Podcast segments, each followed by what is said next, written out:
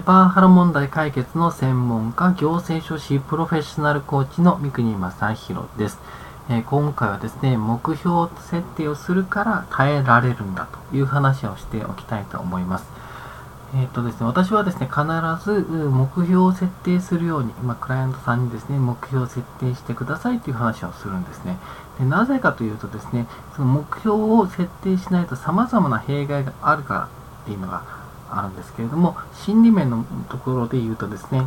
え、この目標を設定しない限りはですね、耐えることができないんですね。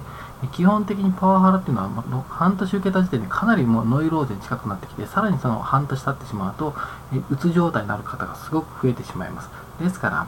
その6ヶ月の時点で、例えば、え相談いただいたんだだったらですね、6ヶ月後にもう辞めるという仮目標を作りましょうというふうな目標を作っていただくんですね。で、辞めるためにはどういうことをすればいいですか？ということを考えていくと、例えば、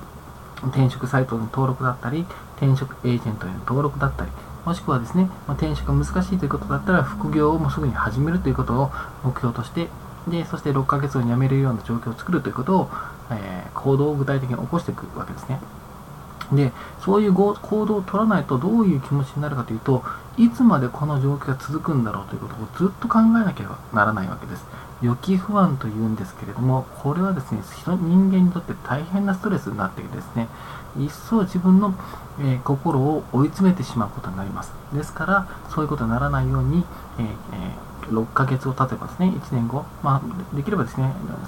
近い方がいいので、最長でも6ヶ月先にこうなっているんだと。いう、こうなっていないと、私は、えー、まあ、私としてはこう、絶対こうなっていたいなっていう状況の目標をですね、を設定するということをやっていただくわけです。で、これはもうコーチング的にもですね、絶対必須のことになってくるんですけれども、やっぱりですね、そのパワハラを受けていると、この状況がどうやった逃れようかというところしか考えなくて、6ヶ月に私はどうなっていたいかというところまで考えてない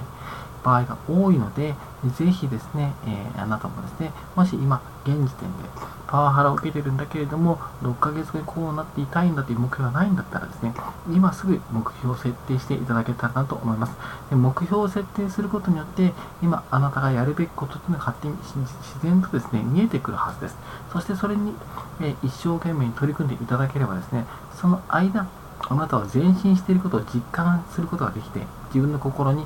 えー、まあ、栄養を与えることができて、自己肯定感も高めることができます。そうすることによって、あなたはパワハラ攻撃から耐えやすくなるというのがありますから、必ずですね、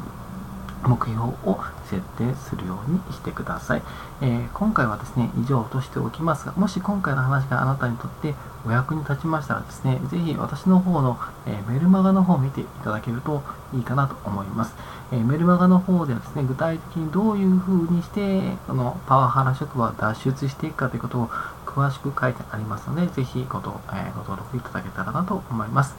え今回はですね、パワハラを、えからですね、脱出するために目標を設定しようという話をしました。今回は以上です。